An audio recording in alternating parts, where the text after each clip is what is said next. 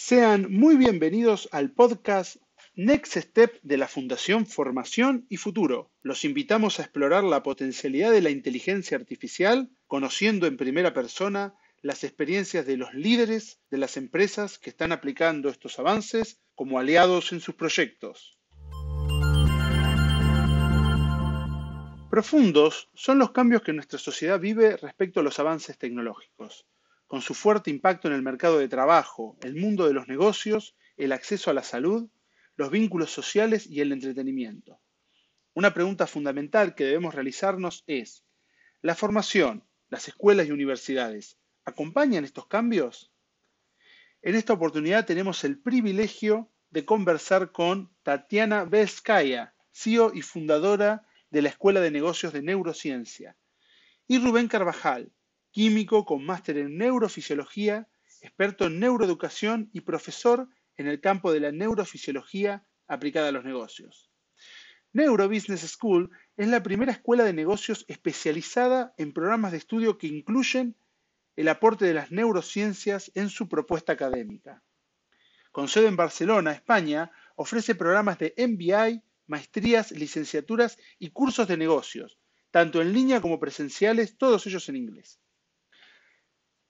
Bienvenidos Tatiana y Rubén, es un placer poder contar con ustedes y conversar sobre estos temas tan apasionantes. Hola Pablo, muchísimas gracias por invitarnos. Estamos muy agradecidos de estar aquí en este podcast. Hola Pablo, sí, todo un gusto estar con ustedes acá. Vamos de lleno entonces con las preguntas. Quisiéramos eh, saber en una primera instancia, para conocer un poco más su propuesta, cómo surge esta idea de crear una escuela de negocios donde se aplica los nuevos eh, descubrimientos en el campo de la neurociencia. ¿Cómo esto se diferencia de las propuestas tradicionales que existen hoy en el mercado educativo? Pues mira, como lo has mencionado, el mundo se cambia, el mundo se cambia súper rápido. Pensamos que las escuelas de educación, business schools, universidades, educación como sector en general, tiene que también acompañar estos cambios. Entonces, lo que hemos hecho, hemos creado unos programas innovadores que en general no existen, porque lo que hemos hecho, hemos juntado neurociencia, hemos juntado psicología y el negocio business de toda la vida. ¿Cuál es la diferencia de otros programas? Hay programas que son de neuromarketing, pero son súper científicos para científicos, para hacer investigación, etc.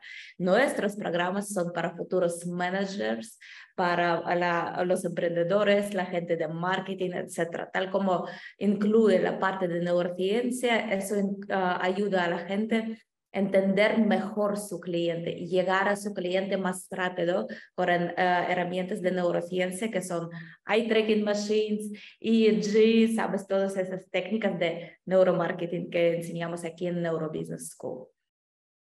Entonces la idea era de hacer algo distinto que aún no existe, pero hacer algo útil para emprendedores y managers que lo pueden usar en la realidad. Se sigue innovando eh, yo, yo recuerdo cuando empecé con Tatiana hace tres años, que bueno, empezamos en línea, era la época de la, de la pandemia, eh, ahora pues los cursos son presenciales y mm, digamos, Tatiana sigue explorando nuevas opciones. Eh, hemos visto posibilidades y, y, para el, próximo año académico se van a ofrecer nuevas opciones, ¿cierto, Tatiana? Obviamente. Eh, como, por ejemplo, no sé si lo mencionamos ahora, un Neuro MBA, cosa que no existe en ningún lado del mundo. Eh, es decir, el concepto del MBA clásico es, ok, el Master in Business Administration, donde ves eh, finanzas, ves eh, manejo de recursos humanos, etcétera. Nosotros acá, pues, se, ha hecho un diseño en el cual esos mismos contenidos bajo un enfoque desde la neurociencia. Igual, un programa nuevo también de máster muy original, novedoso, que es un neurobusiness. Entonces, la, la Escuela de Negocios con esto se consolida, yo diría, como líder en, en España, y yo creo que a nivel de Europa no existe otra institución que ofrezca esta visión del business desde el, approach, desde el enfoque de la neurociencia.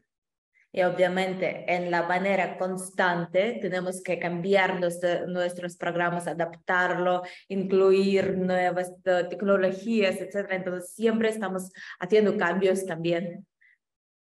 En ese sentido. qué interesante. De lo que ustedes están contando, imagino y, se me desprende la siguiente idea, que los programas tradicionales de escuela de negocios están pensados quizás para un contexto que ya eh, ha pasado, que es un contexto anterior. Y en cambio ustedes están ahondando en esas habilidades, en esas capacidades que permiten el descubrimiento de explorar eh, un contexto que es este, completamente incierto para los emprendedores y para las personas que están trabajando y pensando en los negocios del futuro, en el usuario del futuro. En ese sentido, creo que es súper interesante e importante este aporte de la neurociencia. ¿No es cierto, Rubén? ¿En qué sentido, qué, qué aspectos de la neurociencia nos ayudan a, a, conocer mejor o a manejarnos mejor en este clima de incertidumbre que, que existe hoy en día? Cuando hablamos de incertidumbre, hablamos justamente de una serie de variables externas que al nuevo gerente eh, pueden provocarle, por ejemplo, eh, ansiedad en el, en el momento de la toma de decisiones. Fundamentalmente, tener un negocio implica tomar decisiones. Y tomar decisiones, si lo maneja desde el punto de vista de la neurofisiología, no es otra cosa que un proceso en el cual están involucrados distintas regiones que pueden verse bloqueados pueden verse bloqueados por factores que, inhiben esa, esa potencialidad. Entonces, a través de una serie de, prácticas, dentro de las cuales está, por ejemplo, eh, el mindfulness, que es un poco esa, esa conciencia plena, de manera que el gerente también haga dominio de su, de, su, de su propio cuerpo, de su propia mente, y que logre, digamos, hacer un estilo de liderazgo distinto, eh, donde el concepto de empatía, que seguramente lo manejan eh, muchos gerentes, gerentes que son comprensivos y empáticos, pero cuando entiendes eso desde el punto de vista de lo que pasa en tu cerebro y cómo tu cerebro se nutre y nutre el del otro cuando hay esa, ese proceso, pues yo lo he visto en la cara de mis estudiantes, algo así como que tienen una especie de, de insight, ¿no? De, de pronto ven las cosas, dice, wow, no lo había pensado de esta manera.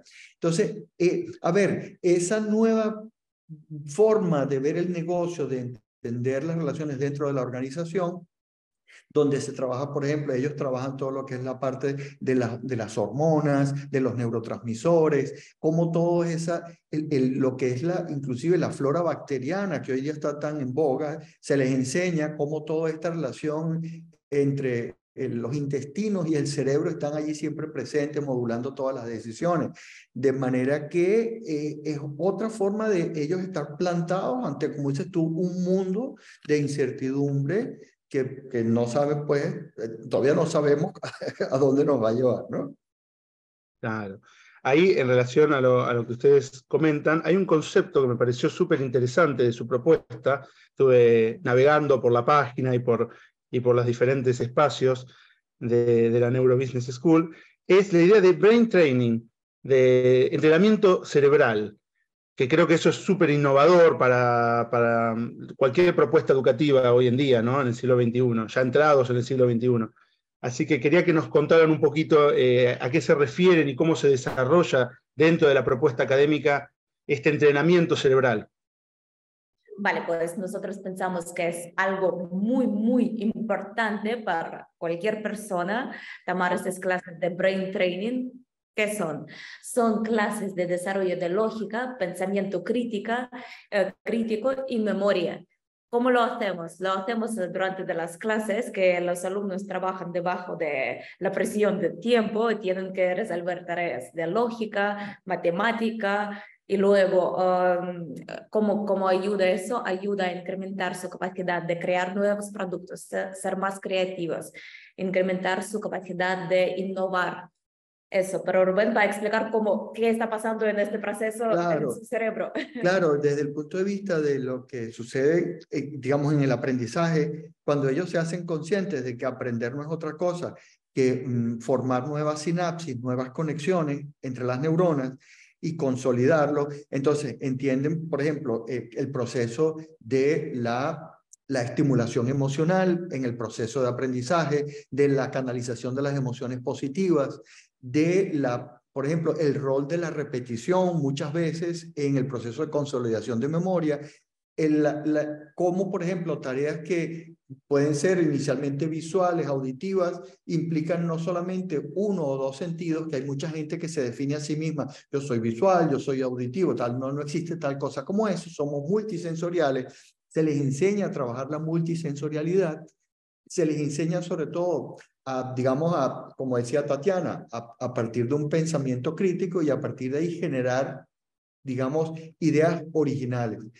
Por supuesto, esto tú pudieses decir, también se puede aplicar en otra escuela de negocio. El plus que tenemos acá es que justamente ellos se hacen quizás más conscientes y en algún momento dado dicen, sí, entiendo que mis endorfinas en este momento pueden estar más altas o entiendo que mi dopamina en mi circuito mesocorticolímbico a lo mejor en este momento está más activada. O sea, hablan en otro lenguaje, en un lenguaje más sofisticado si se quiere, pero que es más, más en relación con cómo funciona el cerebro. Claro, conocen los procesos que, que están ocurriendo a nivel inconsciente ligado a la toma de decisiones, ¿no? Es una parte tan importante. Claro, y la toma de decisiones es fundamental, como decía al principio, y entonces el famoso tema es las decisiones son racionales. ¿Cómo enseñan las escuelas de negocio a tomar decisiones? Eh, se toman en cuenta las emociones o las emociones son, digamos, puestas de lado. Entonces, ese es un tema central en el caso nuestro, donde el tema de las emociones se procesa en su debido, en su debido mm, contexto en relación con la racionalidad, ¿no?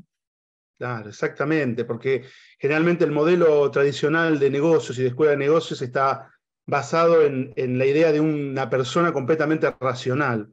Y, Daniel Kahneman y las nuevas investigaciones han demostrado que no, que, hay todo un espectro irracional que está ligado, como ustedes comentan, a las emociones, a lo que nos pasan, a las presiones, al manejo del estrés, que impacta directamente en, esta toma de decisiones, en estas elecciones que, que impactan en los negocios. Así que en ese sentido ustedes desarrollan estas habilidades de pensamiento.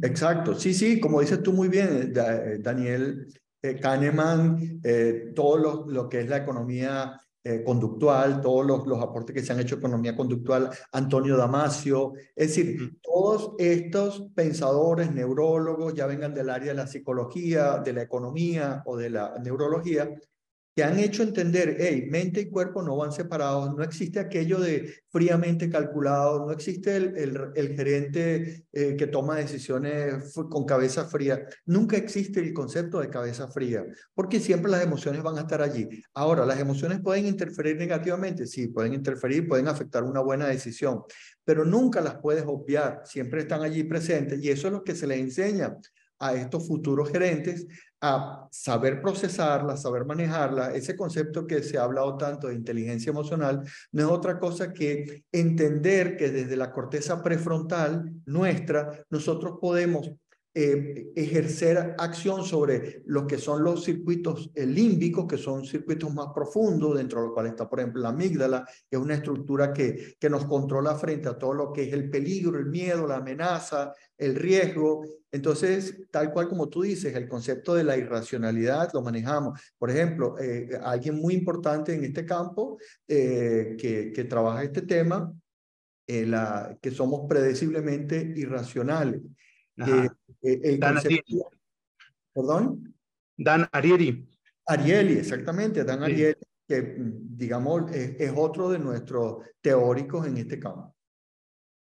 Excelente. Y por todo lo que ustedes me están contando, me, y aparte que lo mencionaste a Antonio Damasio, eh, es eh, impresionante el concepto de marcador somático, cómo el cuerpo influye en la toma de decisiones. Y en ese sentido quiero preguntarles eh, para ahondar un poco más en el concepto de mindfulness aplicado a los negocios, ¿cómo, cómo lo llevan adelante? ¿Cómo lo incorporan en la práctica cotidiana de, de los estudiantes? Y ellos después se lo llevan seguramente como una práctica para la vida, ¿verdad?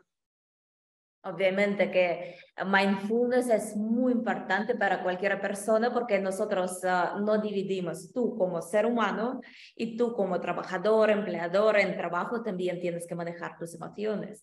Si tú estás contento, si tú estás bien, también trabajas muy bien, ¿sabes? Eso afecta mucho a tu trabajo, cómo tú actúas en tu negocio o mientras estás en la clase, ¿sabes? So, afecta mucho tu, tu vida laboral. Entonces, damos las clases de mindfulness que ayudan a los alumnos a concentrarse y así están más, son más productivos durante su, su vida laboral. Sí, y en relación con lo que dices de Antonio Damasio, total, totalmente de acuerdo. O sea, no solamente como dice Tatiana, esa división artificial entre lo que es yo como persona y yo como empleado como que si fuesen dos entidades distintas, sino esa dicotomía a veces que, que es artificial entre mente y cuerpo, que justamente Damasio lo maneja también desde hace tanto tiempo, cuando que empezó con su libro El error de Descartes.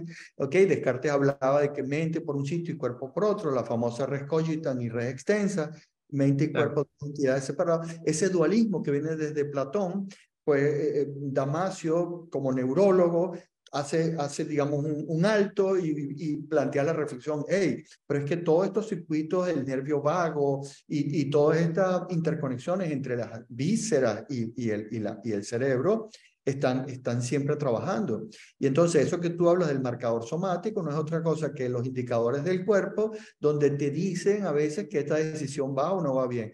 Puede ser que te presenten una decisión muy, muy calculada en una hoja de Excel con todas las estimaciones, el forecast, las previsiones de total, pero algo que eso que se llama intuición, que, que parece caer dentro del terreno de lo ilógico, de lo irracional, pero que es ese gut feeling está dentro de ti ahí dándote señales de si vas por buen camino o no. Lo que, lo que plantea Damasio y lo que nosotros hemos incorporado en esta escuela de negocios es decirle a este nuevo grupo de hey, este, ese concepto, cuando te decían tradicionalmente en un MBA, el gerente tiene que tomar las decisiones sin, sin tomar en cuenta las emociones fríamente, porque es un buen gerente. Sí, ok, muy bien, pero escúchalas también, escucha qué te dice tu cuerpo, porque muchas veces allí hay información muy útil que te puede ayudar a canalizar esa, esa decisión y a veces, muchas veces la intuición, como lo dicen muchos científicos, yo, yo tengo una colección de citas de científicos que dicen que confiaban más en su intuición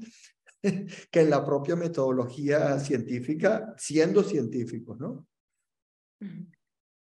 Qué, qué apasionante y mm, digo, cómo se desprende de lo que ustedes comentan, de lo que ustedes cuentan, una formación integral de los estudiantes, una formación integral que va hacia un... Porque a veces cuando, y ahí ustedes coméntenme cómo, cómo lo ven, pero me parece que cuando hablamos de toma de decisiones, podemos identificar todos esos rasgos que nos llevan quizá a caer en sesgos, a, a, a olvidar todo lo que el cuerpo nos dice respecto de una, de una formación, pero es muy difícil encontrar un modelo único de toma de decisiones. Entonces, en ese sentido, yo creo que esta formación va hacia también un autodescubrimiento por parte de cada uno de los estudiantes, un conocerse a sí mismo, como decían los griegos, eh, que era la sabiduría más, más importante, el autoconocimiento. Entonces, en ese sentido, me parece que es una propuesta muchísimo más integral, ¿verdad? Exacto, sí, sí, sí, sí, sí. En este caso es más, más completa, yo diría, ¿no? Sí, claro, eh, más, más holística, más completa. Eh, y cuando hablas de los sesgos, sí, precisamente una de las cosas que plantea eh, Kahneman, y digamos, creo que, digamos, eso fue uno de sus aportes junto con Versky, que fue otro de sus colaboradores, el tema de la, de la heurística, ¿no? En el caso del, del marketing se aplica el, el concepto de, bueno, hay ciento y tantos de, sesgos, de prejuicios, porque vamos, vamos con nuestra cultura arrastras, vamos con nuestros nuestros genes, nuestra información ancestral arrastras, y cuando tomamos las decisiones, ellos siempre están presentes allí. Entonces, justamente conocer y hacer y hacerte consciente de que, digamos, tus decisiones pueden estar movidas muchas veces por ese tipo de, de sesgo, es importante para que el gerente pueda actuar más libremente. Nosotros inclusive cuando empezamos las clases, en, mi caso particular, yo siempre inicio con el tema del libre albedrío y tú que eres filósofo, al amor, este tema te debe sonar interesante. Pues bueno, tenemos libre albedrío, ¿hasta qué punto? no Yo les menciono a Daniel Dennett, que es un filósofo analítico en el campo, y que él es un, un biólogo mm, totalmente es darwiniano 100%. Entonces, ¿hasta qué punto nuestras decisiones están mediadas por nuestras hormonas, nuestros neurotransmisores, la cultura, los sesgos, como tú los acabas de mencionar, cuando realmente es la partecita donde nosotros somos libres de decidir, ¿no? Al final queda un pequeño margen, como dice Daniel Dennett, que es el, pequeño margen de maniobra que tenemos para, para decir. Yo, yo les toco estos temas y cuando lo vemos ejemplos del marketing y tal,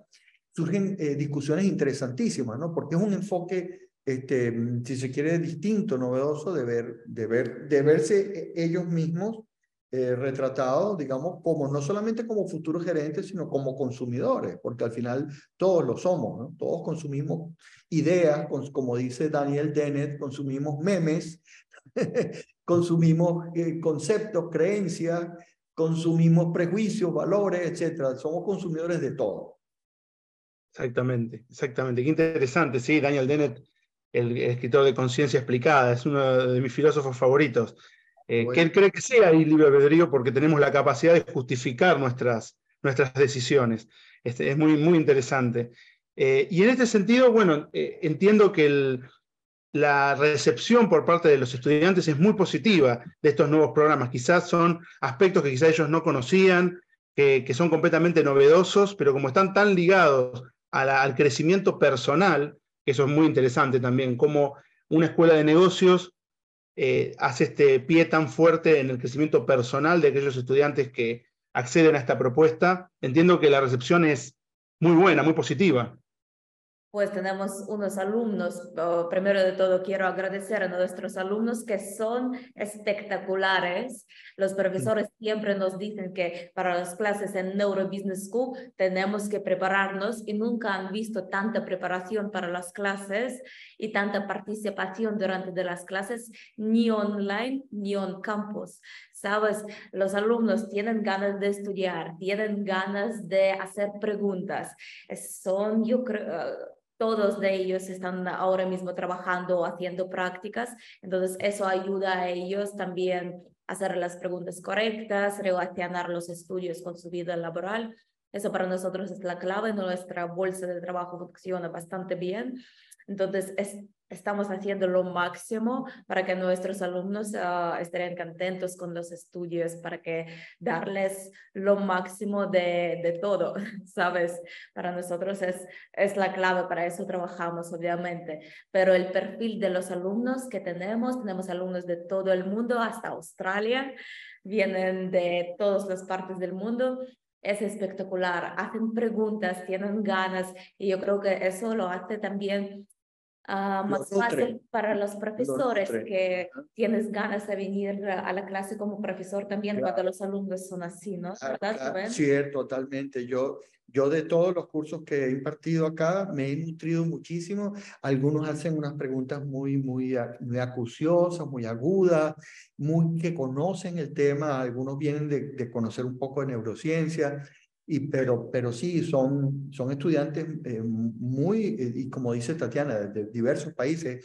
La experiencia es increíble porque tiene estudiantes, como dice Tatiana, de, de, distintos países del mundo. Entonces, cada uno tiene, digamos, su propio background, su propio aporte. Y entonces esa interculturalidad enriquece todavía más, tanto en el online como en presencial. Yo, yo me he quedado fascinado con la, la, la, la, experiencia con los estudiantes y yo creo que ellos también han disfrutado mucho este, este nuevo estilo de, de hacer, eh, digamos, negocios, ¿no? Tuvimos un challenge de hacer las clases online muy mm. parecido a las clases presenciales porque, bueno, ah, hemos abierto la empresa cuando durante el COVID, entonces pudimos hacer las clases solamente online. Uh, si soy sincera, yo tenía muchísimo miedo de hacerlo online porque no confiaba en la educación online. Porque ¿qué puede pasar? El profesor habla solo, ¿sabes? No puedes tener tanto contacto con los alumnos. Por eso nosotros hemos creado un sistema que los alumnos sí o sí tienen que hacerlo como, como un Zoom, con cámaras, con micrófonos, participar en las clases, hacerlo más, más parecido a la clase presencial posible, porque si no, no, no funciona, no aprenden. También todos los exámenes lo hacemos, casi todos los exámenes son o exámenes orales que tienen que presentar algo, ¿no? Porque ¿cómo controlas si van copiando o no? ¿Sabes? También son ah, sistemas difíciles. Entonces, durante los años yo creo que hemos llegado a conseguir que los alumnos online tienen el mismo éxito que los alumnos de, del campus de Barcelona. Exactamente, sí, había visto que tienen una propuesta de clases vía streaming que viene funcionando muy bien y sí es uno de los nuevos desafíos que nos dejó la, pandemia, ¿no es cierto? La educación online eh, llegó para instalarse, para quedarse y, uno tiene que buscar las mejores estrategias, ¿cierto? Para abordar este dictado de clases, quizá con menos feedback, quizá se puede lograr. Este, es todo un desafío. Exacto, pero yo creo que para las clases online hay que tener incluso mucho más control que para las clases presenciales, porque los alumnos están fuera, no, no puedes controlarlo tanto, sabes, su atención, sus ojos, etcétera. Entonces tienes que ser más creativo durante de las clases, cambiar los temas mucho. No puedes dar una charla durante dos horas. Nosotros lo, lo hacemos así, que durante 15, 20 minutos el profesor da explica un material. Luego les damos una tarea que lo explican ellos, que participen en la clase, porque sin participación es imposible mantener su atención y así no aprenden, porque nuestra filosofía también, tal como he dicho, que la mayoría de los alumnos, 99%, están trabajando o haciendo prácticas, entonces no tienen tanto tiempo para Ah, deberes para hacer ah, tareas en casa. Entonces, que aprenden durante de la clase, que estas dos horas durante del día les sirve para algo. Porque si no, si imagínate, puedes solamente ver el YouTube, no sirve para nada, o hacer cursos cortos en otras escuelas, pero donde solamente hay clases grabadas. No, nosotros no trabajamos así, trabajamos que hay contacto, conexión, que preguntan al profesor. Eso es obligatorio para nosotros.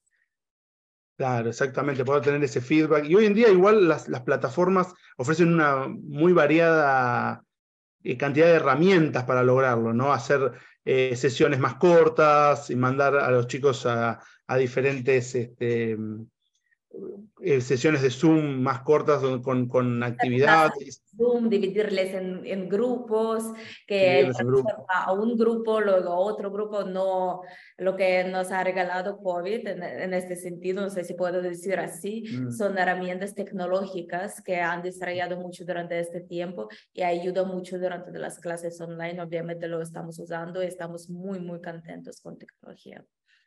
Claro, porque en última instancia, como decía Rubén al comienzo, em, aprender es generar nuevas redes neuronales y solamente se puede hacer de una manera activa, siendo activo en la adquisición del conocimiento, siendo activo en la escucha y, pudiendo replicar esos conceptos quizá a veces muy complejos que, vienen ligados a, un máster, a una profesionalización, a, a generar un doctorado, ¿no es cierto? Exacto. Exacto, sí. estamos de Sí, la, la, clave siempre es la atención. Eh, en el marketing, en, en, la educación, siempre el inicio de todo es la atención. Si no tienes atención, eh, el siguiente paso, que es la consolidación del conocimiento o, el, digamos, el recuerdo de la marca, porque al final si tu marca no capta la atención, eh, entonces, digamos, se les hace ver que eso mismo que ellos quieren con sus productos, porque como dice Tatiana, muchos trabajan, muchos están en empresas, muchos tienen hasta su propio emprendimiento. Ah, bueno, tú quieres que tu producto capte la atención dentro de tantos productos que hay disponibles. Ah, bueno, mira lo que significa la atención. Mira en clase, mírate a ti mismo cómo, cuándo puedes perder la atención y por qué pierdes la atención. O sea, hazte consciente de, que, de, que, de qué ocurre, ¿no? Porque esa es la entrada de todo, la atención. Tu especialidad que es la la neurofisiología, también nos habla mucho de la atención, ¿no? de cuando caen nuestros niveles de, azúcar en sangre, cómo, cómo, debemos estar dispuestos para poder tener eh, ese bien preciado tan escaso que es la atención, ¿no es cierto? Sí, totalmente. A ver, eh, cuando se descubrió exactamente el mecanismo del reloj circadiano, eso fue hace relativamente poco que los genes del reloj circadiano que están en el núcleo supraquiasmático del hipotálamo, que se encontraron, se descubrió cuál es el mecanismo. Se sabe que hay horas del día en las cuales, dependiendo de los niveles de cortisol y de otras hormonas que circulan a lo largo del día, pero básicamente cortisol en la mañana y a partir de la noche eh, melatonina, pero en, a lo largo del día hay factores como el nivel de alimentación, ahí hay un neuropéptido que se llama el neuropéptido Y, que es, ahí ya está la leptina, está la grelina, están una, serie de hormonas que están asociadas con la sensación de hambre o de saciedad.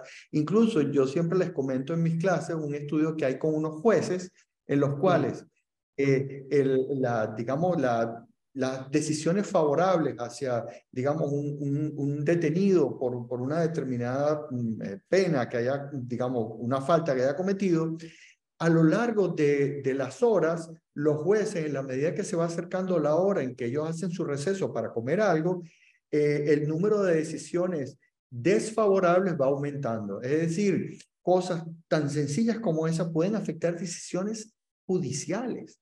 Entonces, la fisiología siempre está presente allí. Está, yo les sugiero a ellos, por ejemplo, usted va a planificar una reunión de negocios y conoce al cliente. Bueno, si lo conoce y ya le ha vendido algún producto, quizás no sería mala idea que la cita, por ejemplo, la reunión sea cercana al mediodía. Si no lo conoce y no le ha vendido nunca, es un riesgo. ¿Por qué? Porque esa persona va a tener hambre y a lo mejor si usted sus mensajes no le convence, etcétera, a lo mejor no necesariamente lo tiene que invitar a almorzar. O sea, yo les conecto la fisiología con el día a día de los negocios. Y sí, totalmente relacionado, absolutamente. No solamente los circadianos, sino este otro que tú mencionabas anteriormente.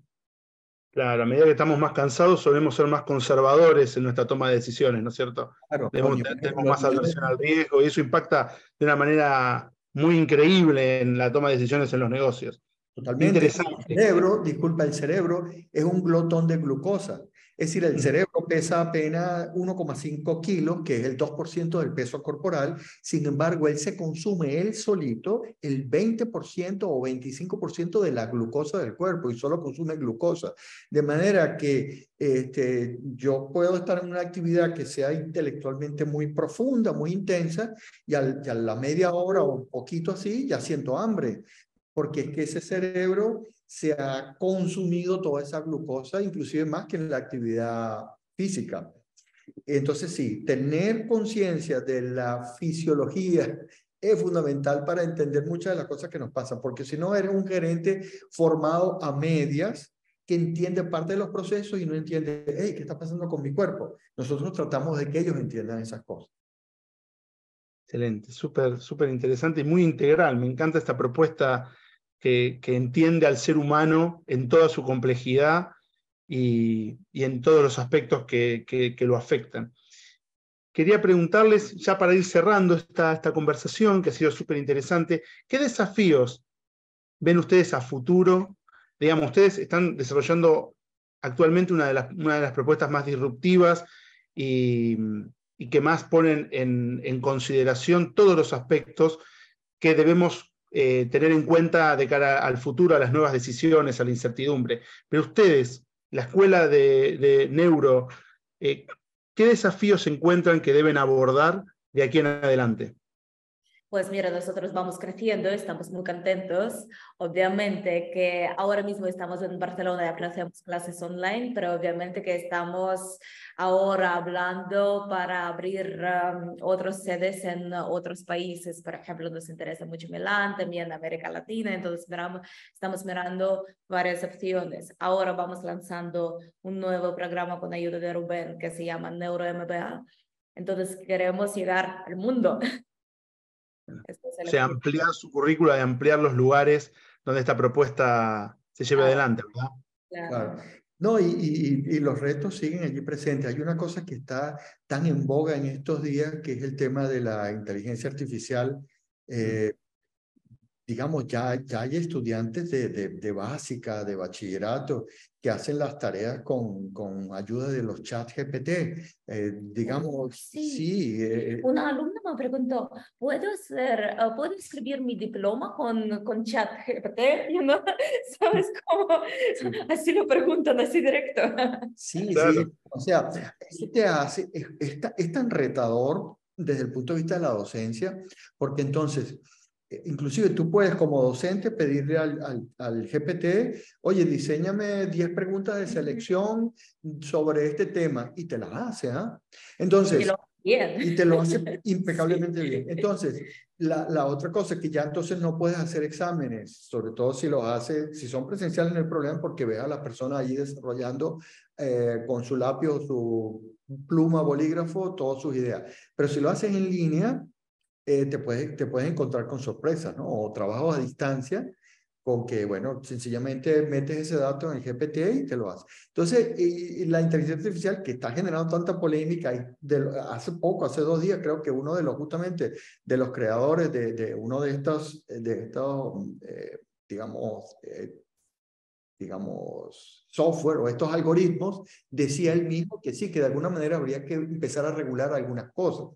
¿No? Y ha habido otras voces importantes que han hablado de esto. Entonces, es un tema candente, así como el de la robótica, etcétera. Eh, pero yo creo que la docencia va a seguir allí por mucho tiempo. No creo que sea una profesión en riesgo, como sí puede haber otras eh, por, por, la inteligencia artificial, ¿no? Pero sí hay que tomarla muy, muy en cuenta y sobre todo en conexión con la neurociencia, yo creo que van a ser dos punteros eh, en un futuro ya muy cercano, que es a, través de todo lo que son estas redes neuronales. Porque al final, si te das cuenta, ¿qué es lo que hace la inteligencia artificial? Tratar de simular lo que es el pensamiento humano, la inteligencia humana, que funciona a través de redes neuronales. Muchísimo más compleja, obviamente.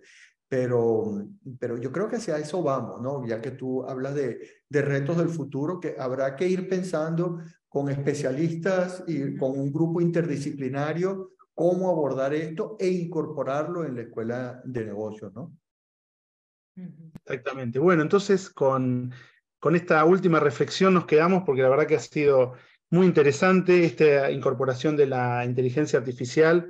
Quizá encontrar desde la educación, como creo que ustedes lo han comentado a lo largo de todo, de todo este encuentro, que es aquello que nos identifica como humanos, ¿no es cierto? Que es lo que nos hace realmente humanos y, creo que en ese sentido la, la, propuesta de ustedes es integral y no va a tener ningún problema en incorporar estos chat GPT que hasta ahí me he enterado eh, trabajos de investigación que están saliendo ahora que tienen a este chat como colaborador dentro de los, de los este, nombres de quienes han colaborado en esas investigaciones. Así que es este, súper súper interesante.